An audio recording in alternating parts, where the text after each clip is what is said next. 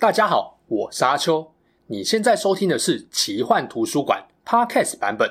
如果你想要观看有搭配精美图片与文字的影片，欢迎到 YouTube 上搜寻奇幻图书馆，诚挚邀请你订阅我们的频道哦。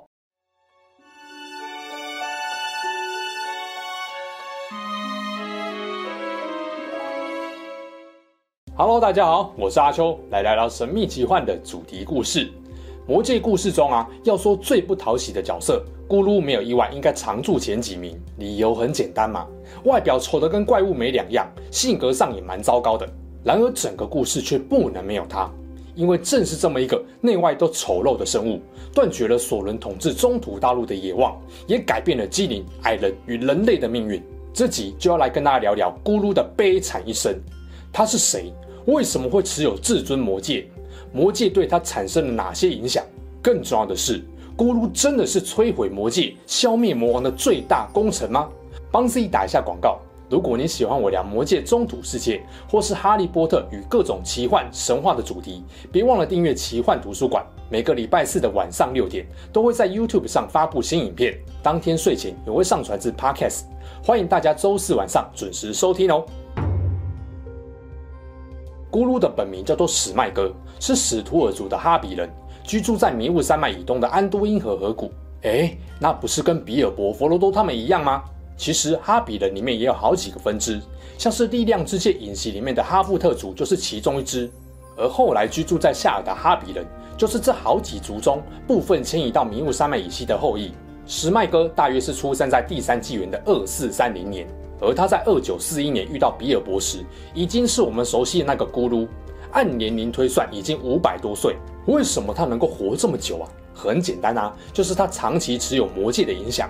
因为魔戒和力量之戒会让持有者的寿命大大增加。至于能够延长多久，并没有明确的答案。可以肯定的是啊，以人类会有人族基因的生物来说，五百年应该是破纪录的长了。史麦哥的祖母啊，是他们居住地中声望颇高的长老。如果不要出什么包，应该可以在社区混得很好。然而，在二四六三年他生日那天，一切都改变了。当时，他和一位有亲属关系的朋友德哥到罗斯洛利安以北的格拉顿平原钓鱼。德哥被一条大鱼拖进河里，意外发现了至尊魔戒。在岸上的史麦哥看见魔戒后，马上被吸引，要求德哥把戒指当成生日礼物送给他。但魔戒的特性就是会强力蛊惑持有者，在被拒绝后，史麦哥愤怒之下勒毙了德哥，却万万没想到这枚戒指将为他日后的人生带来无尽的苦难。史麦哥回到居住地后，开始大肆利用魔戒隐形的力量为非作歹。很快的，他的恶行恶状就被村民发现。在魔戒的影响下，他越来越常自言自语。而且他的喉间会发出咕噜声，也因此被叫做咕噜。最后，在众怒之下，史麦哥被祖母驱逐出村庄。由于被赶出村子后，他的行为举止越来越像是我们后来熟悉的咕噜，所以接下来我就用咕噜来称呼他。咕噜沿着安都因河往北方走，后来向西朝迷雾山脉前进。大约在二四七零年，久持魔界的他越来越惧怕阳光。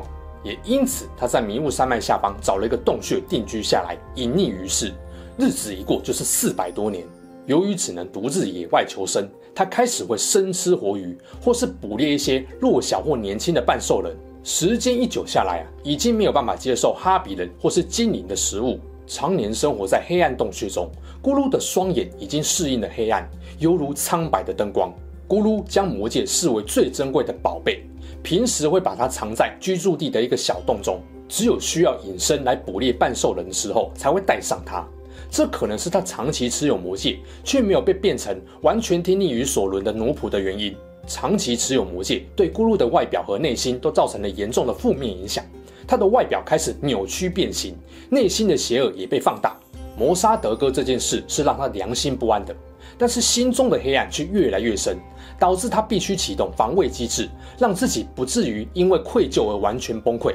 没错，很明显，咕噜有双重人格，一个是还勉强有一些道德观，愿意跟他人建立友好关系的史麦哥，另一个就是至尊魔戒腐化下的凶残人格，也是会杀死任何想夺取魔戒的咕噜。后来，山姆跟咕噜相处时，发现他处于史麦哥人格时，他的眼睛呈现青色。而当咕噜的人格握有主导权时，双眼则呈现绿色。时间来到第三纪元的二九四一年，咕噜隐居在迷雾山脉已经四百多年。这时因为孤山任务的关系，比尔博巴金斯来到迷雾山脉，在偶然间拾获了咕噜不久前因为捕猎半兽人而不慎丢失的至尊魔戒。乍看是不小心弄丢的，其实是拥有自我意志的魔戒，感受到有其他重现于世的机会，而选择背弃咕噜。甘道夫也曾经说过。至尊魔戒一直希望回到他主人索伦的身边，所以戒指先后背弃了埃西铎跟咕噜。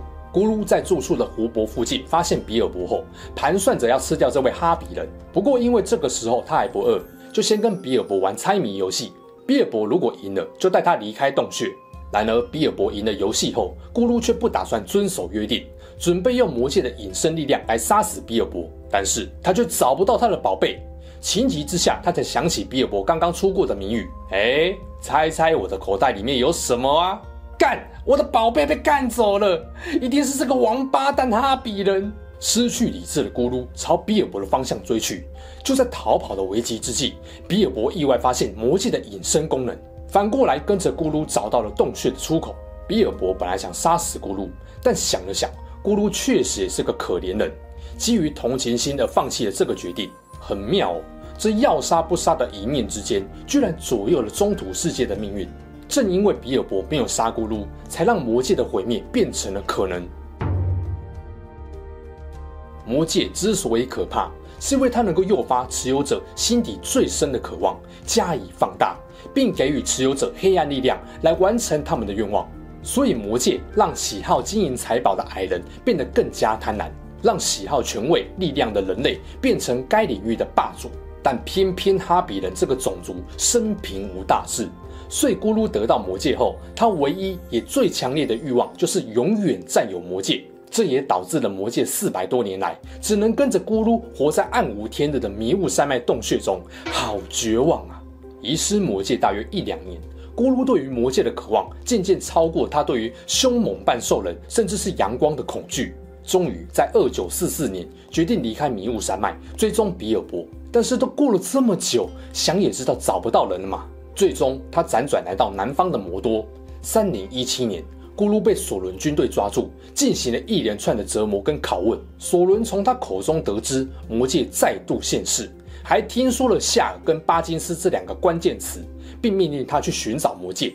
不过咕噜还没完成指令，就被亚拉冈跟甘道夫生擒。将他囚禁在瑟兰多伊统治下幽暗密林的牢狱中。后来，幽暗密林王国遭到半兽人进攻，咕噜趁机脱逃。为了逃离精灵跟戒灵的追捕，前往夏尔。咕噜从迷雾山脉东侧进入了摩瑞亚。不过，当他来到摩瑞亚西门时，却发现出不去。幸好呢，三零一九年的年初，魔戒远征队一行人从西门进入摩瑞亚。咕噜睽违已久的再次感受到了魔戒的致命吸引力，开始尾随佛罗多一行人跟踪他们逃出摩瑞亚，前往罗斯洛利安。后来更经历了波罗莫战死、远征队分裂的局面。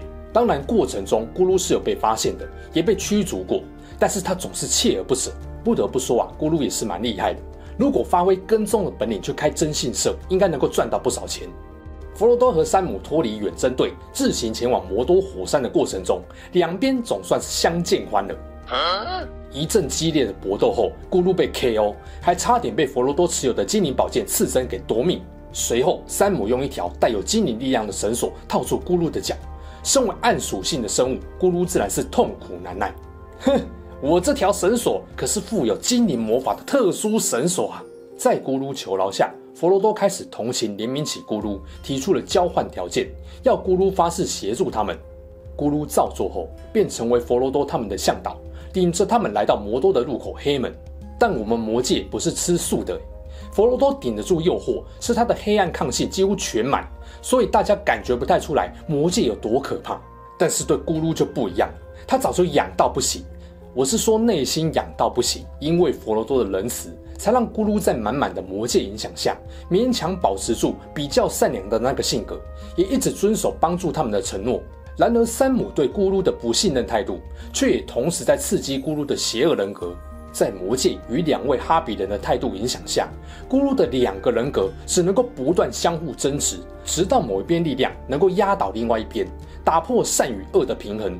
抵达黑门后，终于，最后一根稻草压垮了咕噜比较善良的人格，让他彻底黑化。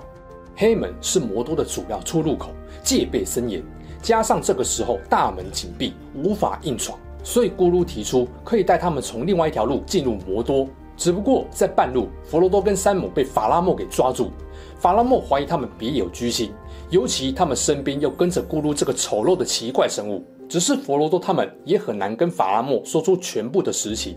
幸好明理且有智慧的法拉莫后来知道了真相，但是对于咕噜，法拉莫是信不过的。夜晚，法拉莫的卫哨发现了咕噜，佛罗多坦诚咕噜曾经是魔戒的持有者，如今是自己要前往魔多完成任务的向导，请求法拉莫不要杀他。但他也明白，法拉莫必须亲自确认咕噜是否别有居心。所以随后，佛罗多就用主人的身份，让咕噜能够乖乖被法拉莫擒获。尽管一部分是出于任务需要，一部分是出于怜悯之心。佛罗多很清楚，法拉莫明事理，不会随便处决咕噜，而他也知道，唯有让咕噜被擒获审问，才能够消除法拉莫的疑惑，保住咕噜的命。但是从咕噜的视角来看，就不是这样了。他只觉得被主人欺骗、背叛了。明明选择相信佛罗多，却换来他被法拉莫等人抓起来打骂审问。那邪恶人格会怎么想呢？看吧，我早就说过他是个奸诈的哈比人，不能够相信他，我才是对的。杀了他，把宝贝夺回来吧。得知咕噜要带他们从西利斯昂哥进入魔多后，法拉莫深感不妙。一来，那种巨大蜘蛛巢穴可能实际灵出，是去送死的；二来，咕噜这个提议根本罔顾佛罗多的安全，再加上知道咕噜对于魔界也有很深的执念后，不是白痴都能够联想到咕噜会找机会来个背刺吧？佛罗多知道法拉莫的警告是好意，但是想要摧毁魔戒，他也没有其他的选择了。告别法拉莫后，咕噜继续领着佛罗多他们前往西利斯昂格。那也因为这个时候邪恶人格已经成为主宰，咕噜便暂离片刻，偷偷去造访施罗。企图让施罗杀死哈比人，再由他夺回魔戒。返回后，他看见佛罗多睡着的脸庞，一度后悔自己借刀杀人的计谋。然而，佛罗多发出了声响，吵醒了山姆。他一看到咕噜在佛罗多身旁，以为咕噜要下手，暴气怒斥。这一骂也打消了咕噜好不容易萌生的反悔之意。咕噜彻底黑化，铁了心要让施罗杀掉主人。在蜘蛛通道中的细节我就不多说了。佛罗多确实差点丧命，好在后来被山姆所救。咕噜的努力失败了，两位哈比人九死一生，终于来到了末日火山。然而，那个永不放弃魔戒的男人又来了，看准时机袭击了佛罗多。但是咕噜也已经精疲力尽，没能够抢走魔戒。佛罗多独自前往火山口，山姆则跟咕噜对峙起来。山姆本可以杀死咕噜，但最后一刻他也狠不下心。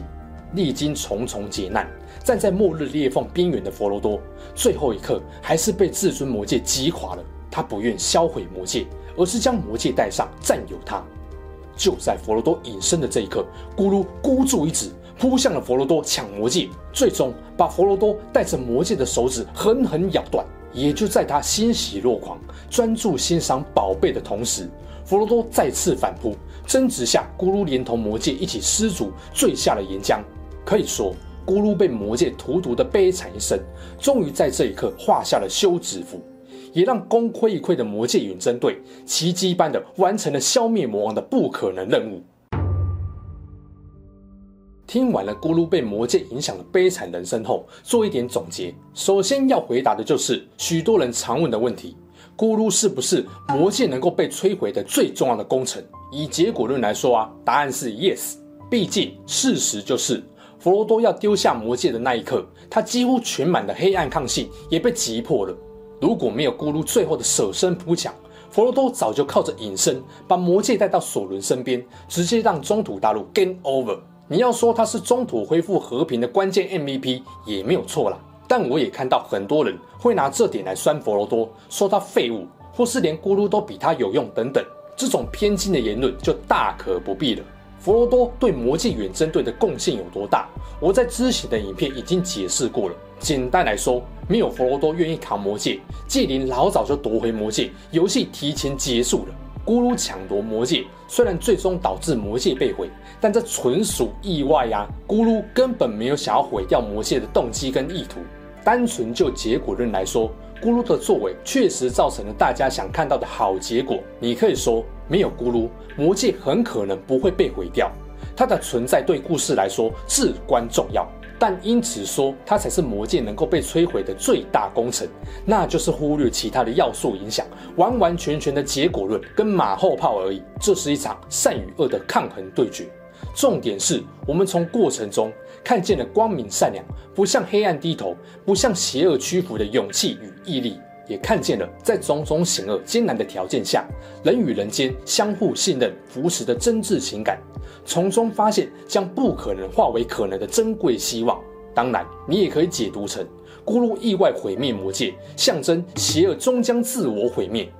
既然讲到光明善良，也会有人说咕噜是个悲剧又善良的角色。悲剧我是同意的，但善良就是我不能认同了。咕噜的心中确实还有一些善良存在。他比较好的人格没有完全被吞噬，就是证明，但不代表他就是个善良的人哦。这跟不少人评价哈利波特的史内普有点像。不少人看到他专情莉莉，为了莉莉的死而崩溃赎罪后，努力帮他洗白。然而聊史内普的影片中，我也说过，过度洗白反而是让复杂的人性被简单化了，也看不见事情的因果全貌。与其说善良，不如说咕噜是个很悲剧的角色。这个角色最一开始就用杀人抢魔戒的方式，给大家留下了很糟糕的印象。拿到魔戒后，更是基本上没干过好事，从头被讨厌到尾也不意外。但他确实在魔戒的荼毒下，终其一生都活得非常悲苦，人不像人，鬼不像鬼的。我们可以从佛罗多跟山姆说过的一段话来了解。佛罗多不解山姆为何要一直打骂咕噜，不断说他坏话。山姆回说。而这个家伙就只会说谎跟骗人呐、啊，他就是个邪恶、不能被信任的存在。然而佛罗多却不是很高兴地说：“你不知道魔戒对他的折磨，到现在还在折磨他。我想要帮他，因为我必须相信他会变好。”这段话不只是说给山姆听的，也是说给佛罗多自己听的。因为同为持戒人，只有佛罗多能够理解咕噜的身心经历过怎样的痛苦，独自在恶劣的野外生存几百年。史麦哥需要有能狠下心的邪恶人格来保护自己，他也必须透过两个人格互相对话来对抗绝对的孤独感。还好，他曾经是没有远大抱负志向、小小物欲就够他们满足一辈子的哈比人，也让他在得到魔戒后只想永远一人独享，间接让索伦无法顺利取回魔戒。从这个角度来看，你会发现咕噜确实不断意外在帮助中途延缓魔王的回归，或许。就像甘道夫在摩瑞亚曾说过的，他觉得咕噜总有他尚未完成的使命。仔细想想，这股使命大概就是阻止索伦拿回魔戒吧。就像某个网友所说的，咕噜是一种力量的象征，是魔戒自我力量的一部分，但不是对魔戒有利，而是不利、自我毁灭的那个部分。他不是英雄，甚至连善良的小人物都算不上，只有孤独和害怕失去魔戒的恐惧跟着他。然而，咕噜也用他渺小、无知、悲剧的一生，影响了中土世界的命运。在他夺回魔戒，同时也坠落火山时，看见他心满意足的笑脸，这一瞬间，我发现我其实也不那么厌恶他了。很高兴他终于解脱了。我相信这是属于他最好的结局。